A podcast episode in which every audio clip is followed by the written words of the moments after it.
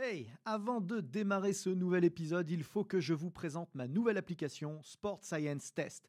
Saviez-vous que pour mesurer la puissance, les équations que nous utilisons obtiennent 2% d'écart de précision avec des plateformes de force? Saviez-vous que l'algorithme de Sport Science Test permettait simplement en filmant le mouvement de savoir quels muscles étirer ou renforcer pour l'optimiser?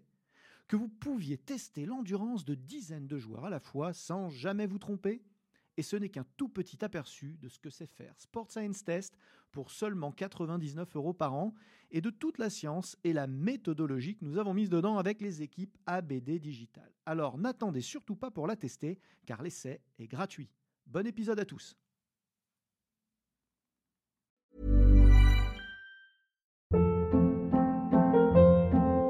Hold up. What was that? Boring. No flavor. That was as bad as those leftovers you ate all week. Kiki Palmer here, and it's time to say hello to something fresh and guilt-free. Hello Fresh. Jazz up dinner with pecan-crusted chicken or garlic butter shrimp scampi. Now that's music to my mouth. Hello Fresh. Let's get this dinner party started. Discover all the delicious possibilities at hellofresh.com.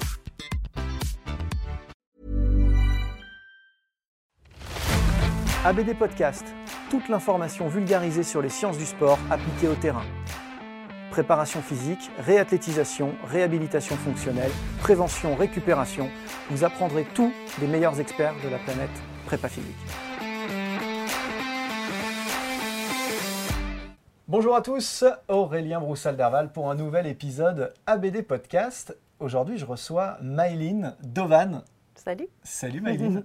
Elle nous vient du Canada. Vous la connaissez peut-être euh, sous son label Rehab You. Euh, sur, sur les réseaux, on te retrouve sur May Rehab You, sur Instagram notamment, mais aussi sur YouTube.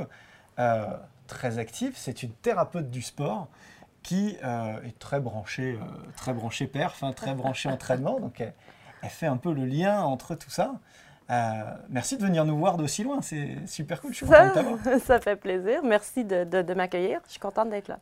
Ça fait un petit moment que je la suis, je vous engage à faire pareil, donc évidemment très branché sur la réathlée et sur le trait d'union entre le préparateur physique et euh, les thérapeutes, hein, kiné, ostéo, euh, et toutes leurs les déclinaisons outre-Atlantique, puisqu'on sait qu'on n'a pas tout à fait les mêmes, Le même terme. les mêmes termes et du coup les mêmes cadres de pratique, mais en tout cas, euh, ce dont on se rend compte, c'est qu'il y a un, vrai, euh, un vrai apport, un vrai lien, un vrai échange entre euh, les, professions qui, bah, qui parfois ne se fait pas de manière hyper fluide, c'est un peu dommage.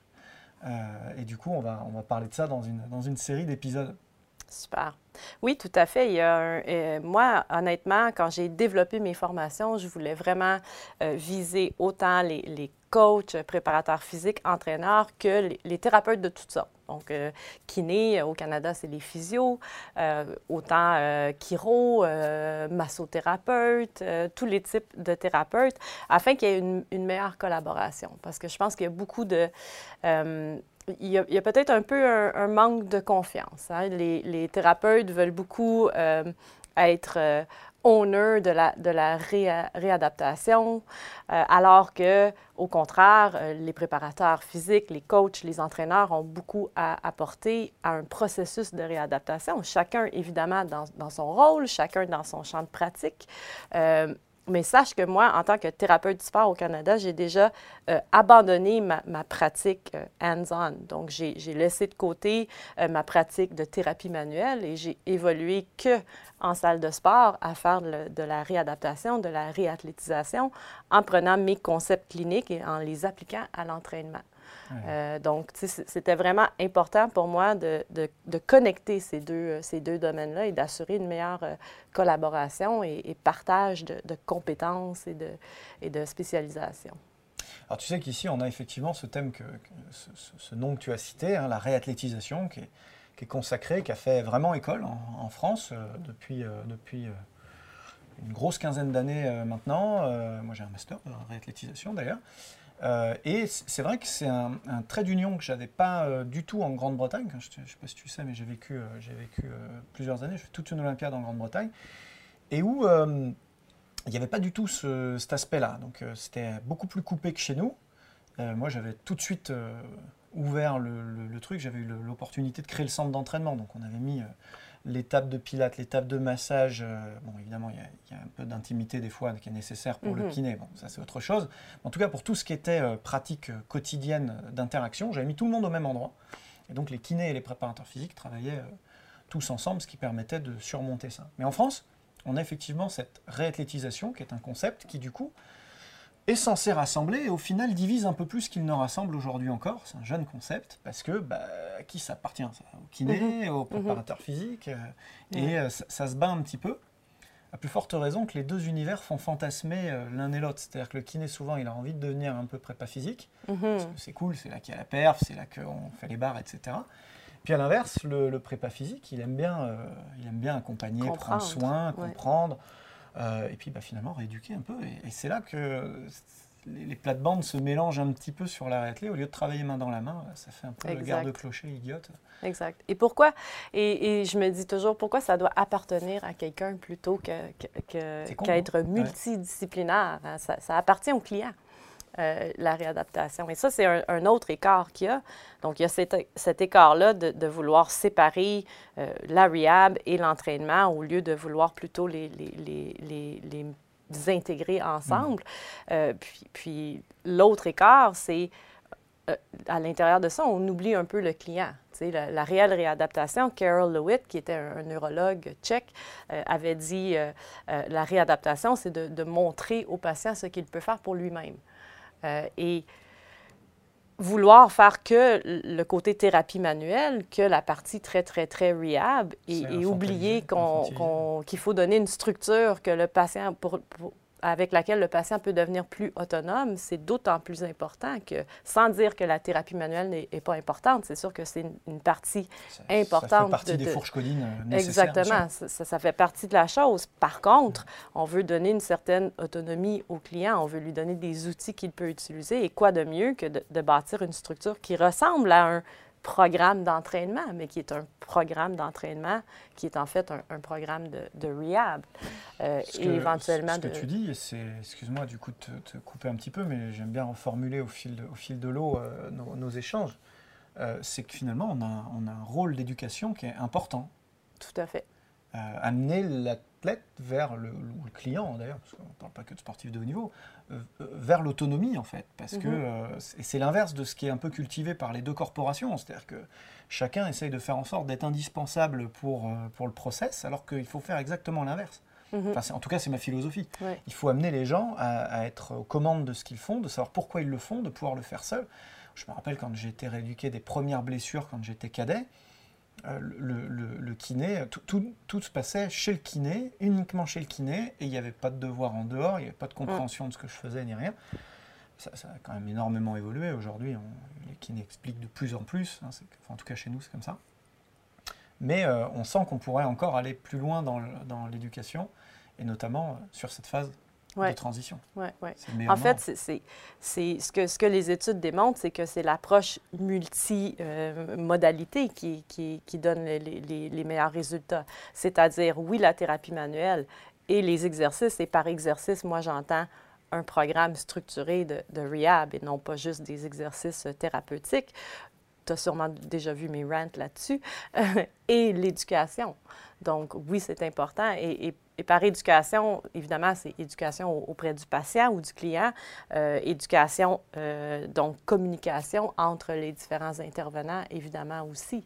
Donc, quand j'enseigne euh, à des coachs, préparateurs physiques, etc., je leur explique, c'est important pour vous d'aller chercher la compréhension de la blessure, des, des, des, des éléments cliniques de la blessure, parce qu'après, ça vous permet de vous, dans votre champ de spécialisation, qui est l'entraînement, comprendre qu'est-ce que je peux modifier, changer à l'entraînement pour contribuer au processus de réadaptation? Parce qu'en fait, en rehab, qu'est-ce qu'on cherche à faire? On cherche à améliorer, on cherche à créer une adaptation, on cherche à améliorer la tolérance euh, d'une structure blessée, d'un tissu blessé. C'est la même chose qu'on fait en entraînement. C'est juste que le point de départ est un peu différent parce que là, on parle d'un tissu qui n'est pas sain, mais on parle d'un tissu qui est, qui est, blessé, on parle mm. de quelqu'un qui a de la douleur et ça, ça, ça a des impacts aussi. Et que, la, performance du coup final, la cible finale n'est pas la même. Euh, exact, exact. mais, euh, mais c'est, finalement, c'est la même philosophie de travail. Oui, tout à fait. Et c'est, pour ça que ça me surprend qu'on, voit tellement la rehab dans un, track. Bon, parfois, j'utilise des anglicismes, hein, qui est complètement à côté de l'entraînement. C'est complètement à, à part. Et tu, euh, oui, ça change beaucoup, comme tu l'as dit tantôt, ça change beaucoup ici, ça change beaucoup au Canada encore, mais encore là. Euh, et je ne sais pas si tu vois la même chose de ton côté, mais j'en vois encore souvent. J'ai souvent beaucoup d'histoires de clients qui arrivent, puis ça, ça, a été quoi? Malheureusement, leur cheminement typique, classique en rehab, ils se sont blessés, sont allés en clinique, ils reçoivent la thérapie manuelle, on leur donne peut-être quelques petits exercices thérapeutiques qui sont utiles, oui, mais de très basse intensité, et on leur dit d'arrêter de faire X, Y, Z. Ou euh, fais rien qui, t'occasionne de la douleur. Euh, alors que si tu, travailles avec un client qui a une pathologie au niveau de la coiffe des rotateurs, tout fait mal. Donc, ils vont, ils vont arrêter de bouger. Et là, ben, la tolérance est, est, encore plus diminuée. Il faut donc, distinguer la douleur de l'inflammation. Exact. Et donc, ils, sont, ils sont très, très loin de leur seuil de performance et on les maintient très, très loin de leur seuil de performance, que ce soit euh, des activités de, quotidiennes, leur performance, ou euh, de l'entraînement euh, récréatif ou de l'entraînement élite. Je pense que l'objectif d'avoir une rehab structurée, c'est de, de garder les gens le plus près possible du, seuil de performance pour éviter le deconditioning. Et c'est pour ça qu'on appelle ça du, au Canada, c'est du reconditioning, réathlétisation. Parce que les meilleurs coachs sont ceux qui n'arrêtent jamais de se former, parce que vous n'avez jamais assez de temps pour vous et pour votre passion, parce que rester au top de nos métiers en constante mutation est un game changer pour vous démarquer de la concurrence, eh j'ai développé une série de formations en ligne qui vont vous permettre rapidement et à moindre coût temporel comme financier de rester à la pointe des connaissances théoriques et scientifiques, à la mode des techniques et exercices de terrain depuis le sport santé, en passant par le coaching loisir jusqu'à la très haute performance, deux univers vous attendent. Un univers théorique et de méthodologie que j'aborde dans mes webinaires, thématique par thématique, et puis un univers pratique de terrain que j'aborde dans mes workshops. Tout cela sans bouger de chez vous et à votre rythme, puisque vous pourrez voir et revoir à volonté les contenus dans votre espace de formation. Pour agrémenter votre expérience, du contenu téléchargeable inédit et des quiz pour confronter vos nouvelles connaissances. Alors n'attendez plus et choisissez la thématique qui vous fait vibrer. Que vous soyez coach, kiné ou entraîneur, il y a forcément un sujet qui vous attend sur votre espace de formation.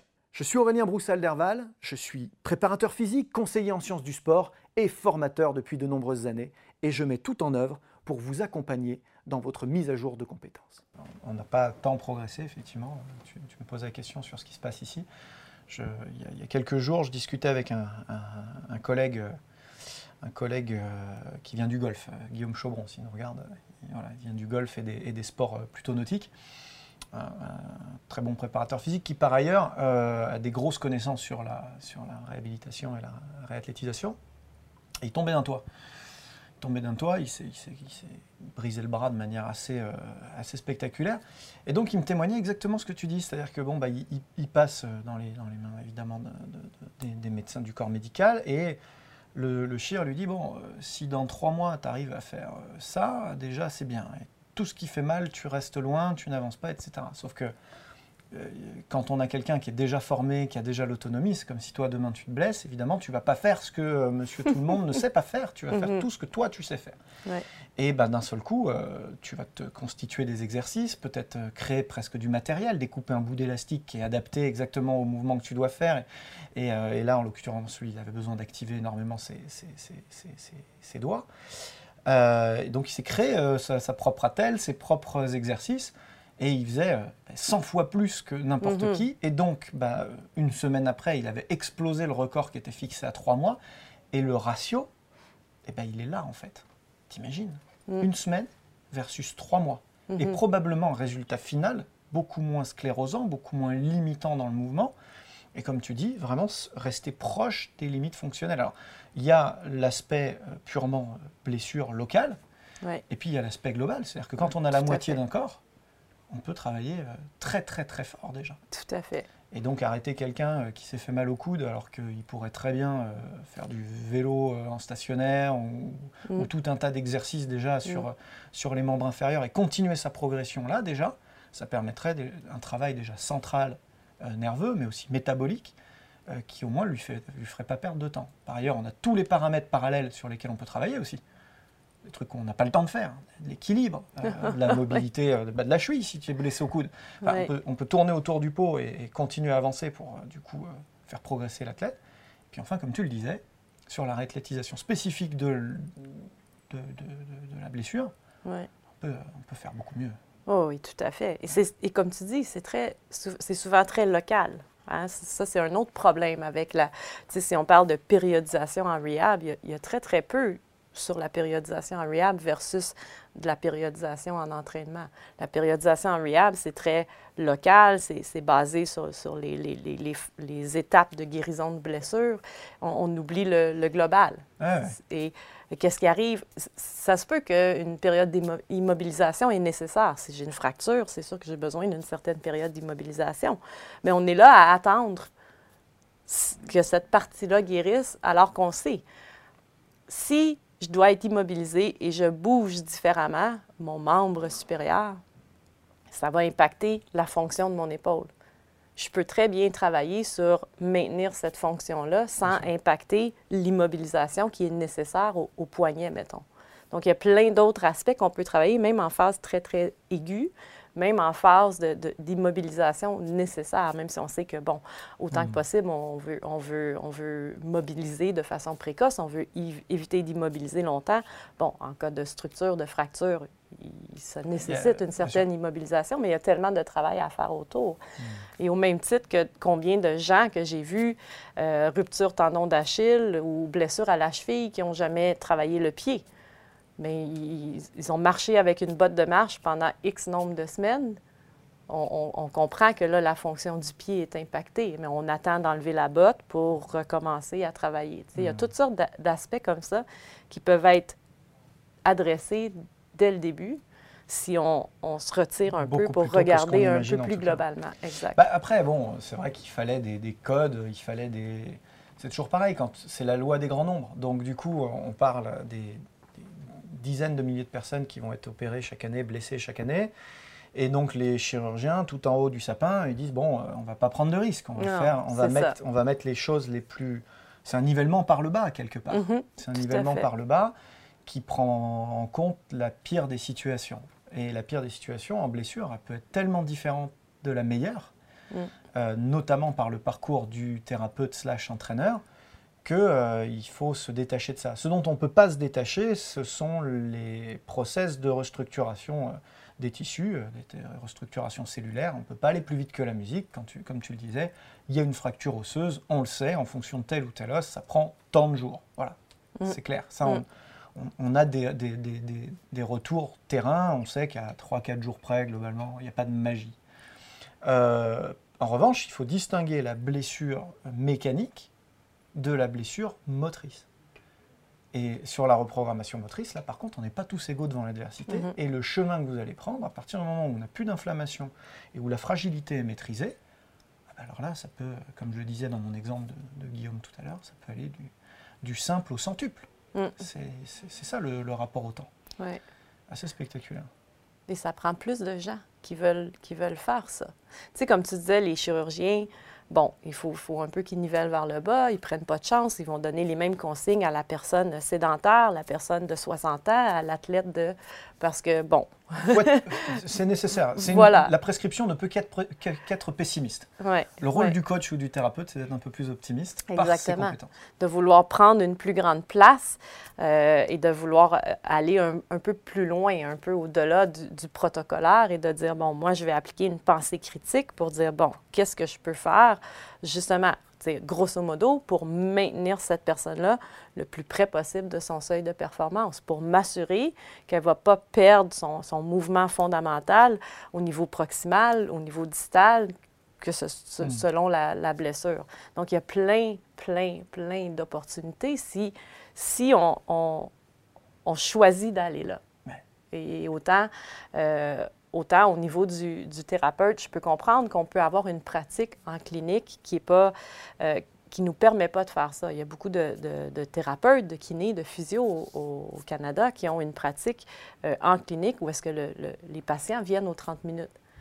Et, nos physiothérapeutes, d'ailleurs, sont, sont, très bons en thérapie manuelle. Et, et c'est très important, la thérapie manuelle.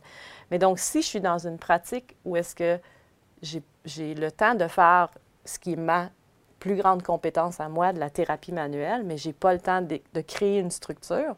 Je veux avoir des gens qui vont faire ça. C'est pour le bien de mon, de mon patient, c'est pour le bien de mon client. C'est un travail d'équipe, hein. c'est une évidence. Mais en même temps, parfois, ces, thérapeutes-là sont les mêmes personnes qui s'opposent au fait d'impliquer les entraîneurs dans la rehab. Et je me hmm. dis, mais pourquoi? dommage. Si tu t'assures d'avoir l'entraîneur qui a les bonnes connaissances, les bonnes compétences, la pensée critique pour adapter l'entraînement, pour, pour, pour aider le processus de rehab, en quoi c'est, en quoi c'est ah non, c'est pas son domaine. Ça lui appartient pas. Hmm. C'est un peu une. puis, il y a le paramètre euh, encore euh, psychologique qu'on n'a pas cité, qui est important aussi. Hein, euh, parce que euh, quand on s'appuie sur des gens qui connaissent très très bien les athlètes, bah là aussi on peut trouver euh, des raccourcis, euh, des, chemins plus spécifiques, plus adaptés, parce que ben, on s'adresse à un être humain, à plus forte raison si on parle de sport de compétition, où on a des gens qui sont particulièrement complexes, hein, mhm. et donc qu'il va falloir bien maîtriser pour appréhender de manière spécifique. Mhm. Si, on se résume à ce stade, quelles, seraient tes, sans, trahir tes formations, quelles seraient tes, tes grandes préconisations pour, euh, pour, pour optimiser cette, phase de, réathlétisation et cette, cette interaction Donc évidemment, bouger plus que ouais, ouais. qu'on ben, le préconise souvent. En fait, tu veux dire pour, euh, pour, pour pallier à... À, ce qu'on qu'on a, qu'on a diagnostiqué ensemble comme problème collectif. Bien, évidemment, il y a l'éducation. Mais en termes de euh, les étapes à suivre, peut-être pour, pour tous les, les gens qui sont, qui sont impliqués, euh, on sait que avec la blessure, avec la douleur, il va y avoir une perturbation au niveau du mouvement fondamental. Donc, plus on peut agir rapidement là-dessus, euh, autant en rehab et d'ailleurs en, prévention aussi, plus on va aider notre, plus on va aider notre client, plus on va, on va l'aider à revenir plus rapidement de, de, la, de la blessure à la performance. Moins la personne va être en attente de ah, je vais pouvoir recommencer quand je vais être guéri. Je vais pouvoir recommencer. Tu sais, cette attente-là de dire bon, mon, mon, mon gradateur est complètement sur off parce que j'ai une blessure, alors que c'est juste, je, je suis peut-être plus plus près de protéger hmm. et respecter mon, mon, mon, processus de guérison et respecter euh, la douleur, euh, mais je dois quand même faire autre chose. Fait que je pense que la, la première étape pour moi, c'est toujours maintenir et ou restaurer euh, le mouvement fondamental, que ce soit euh, au niveau de l'épaule pour une blessure au, membre supérieur, au niveau de, la hanche, du complexe euh, lombopelvien pour le membre inférieur. Je pense à aller chercher ces éléments-là dès le début parce que c'est accessible tout de suite. Et, plus on, commence là-dessus en, phase aiguë, bien, mieux ça va aller tout au long du processus. Ouais. Et ça, en plus, la version optimiste, parce qu'à l'inverse, si on ne le fait pas, on peut mhm. régresser sur les autres étages à mesure Absolument. que donc, euh, entraîner vers le bas euh, la blessure euh, des, membres sains ou des articulations saines. Oui, oui. Il faut aller au-delà de encore là, le, cheminement typique. J'ai de la thérapie manuelle et j'ai quelques exercices qui sont importants, oui. Nos, nos, exercices de rehab classiques thérapeutiques sont importants. Ils servent à, servent à réactiver des muscles qui sont inhibés, etc. Par contre, il ne faut pas oublier que c'est des exercices qui sont très peu intenses. Ils ne vont pas stimuler une grande adaptation ou augmenter vraiment la tolérance d'un tissu alors qu'un entraînement structuré peut le faire. Et peut-être que reprendre progressivement les activités de vie quotidienne pour quelqu'un qui est sédentaire, la reprise progressive des activités de vie quotidienne est un, stimulus suffisant hmm. pour quelqu'un qui est sédentaire. Mais on ne peut pas appliquer le même principe à un athlète récréatif, élite, où ça ne fonctionnera hmm. pas de façon optimale. Et d'ailleurs, même un athlète, même un, client sédentaire, d'ailleurs, entre un sédentaire ancien sportif qui a pratiqué par le passé et qui depuis 10 ans fait plus rien et quelqu'un qui a jamais été sportif, mhm. là aussi, on voit des différences dans la, bah, puisqu'on parle vraiment de mouvement et de capacité motrice, on voit des différences spectaculaires de gens mm. qui sont totalement déstructurés par ailleurs et qui en plus ont peu, peu d'armes pour, pour vaincre la blessure comparé à des gens qui sont capables de se mettre correctement accroupis déjà par défaut, quand bien même ne seraient-ils pas sportifs, de toucher leurs orteils, orteils par défaut, mhm. quand bien même ne seraient-ils pas sportifs. Donc c'est vrai que euh, il faut arriver à ce... C'est là l'expertise en fait. C'est la capacité à, se détacher de ces préconisations, euh, encore une fois pessimistes, pour maintenir les gens de manière optimiste dans leur zone, euh, le plus proche possible de leur zone. De, Et c'est c'est super intéressant. C'est un art, c'est la beauté de, notre domaine, je pense. Autant, pour un kiné, un physio au Canada, autant pour euh, un coach, un, entraîneur. C'est d'analyser, de, réfléchir à comment je vais, modifier un peu mon plan pour respecter telle et telle chose. Pour moi, c'est ce que je trouve le plus plaisant à, faire de la, de la réathlétisation. Moi-même, euh, je me suis déjà blessée dans le passé, évidemment. Et la dernière chose que je voulais faire, c'est arrêter de m'entraîner. Et, je trouvais ça plutôt plaisant de, de, trouver les moyens, comment je vais faire pour immobiliser mon mhm. épaule gauche, travailler quand même. Mhm. Tu sais, c'est super intéressant. C'est comme, OK, ben ça m'apporte à réfléchir. Donc, tu sais, c'est un, un, processus qui peut être hyper stimulant, hyper intéressant. Euh, donc, il y a je vois, je vois pas, évidemment, mon, mon, mon, mon opinion est peut-être un peu biaisée, mais je vois pas le, je, vois pas de négatif à, faire ça, autant pour le, patient, le client, euh, que pour la personne qui s'intéresse à le faire, peu importe son, son champ de pratique, à l'intérieur de son champ de pratique. Super, merci pour euh, ces mots enthousiasmants et euh, cette bonne énergie. Je pense que c'est exactement ce qu'il faut insuffler dans la réathlétisation et la réhabilitation fonctionnelle quand quelqu'un se blesse. C'est exactement avec cette énergie-là qu'il faut aborder le truc. Et la méthode, du coup, assez logiquement, en découle. Euh, vous pouvez suivre euh, May sur les réseaux sociaux, je vous le disais en introduction. Elle est très active sur Instagram, très active sur euh, YouTube aussi, May Rehab You. merci d'être venu. On, va approfondir dans d'autres épisodes, j'espère, ces thématiques-là. vous savez que nous sommes digitalisés par transfert et que vous pouvez retrouver encore beaucoup de formations sur 3PS euh, euh, et sur le campus vous nous écoutez peut-être sur toutes les plateformes de streaming, vous nous regardez peut-être sur YouTube ou en version enrichie sur mon site, ou peut-être même celui de, de May. En tout cas, merci de votre fidélité et à bientôt pour d'autres épisodes. C'était ABD Podcast, votre émission 100% préparation physique et sciences du sport.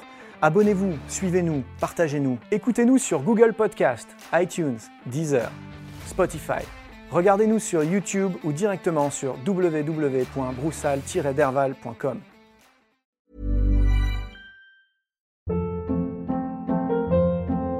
Hold up. What was that? Boring. No flavor. That was as bad as those leftovers you ate all week. Kiki Palmer here, and it's time to say hello to something fresh and guilt-free. Hello Fresh. Jazz up dinner with pecan-crusted chicken or garlic butter shrimp scampi. Now that's music to my mouth. Hello Fresh. Let's get this dinner party started. Discover all the delicious possibilities at HelloFresh.com.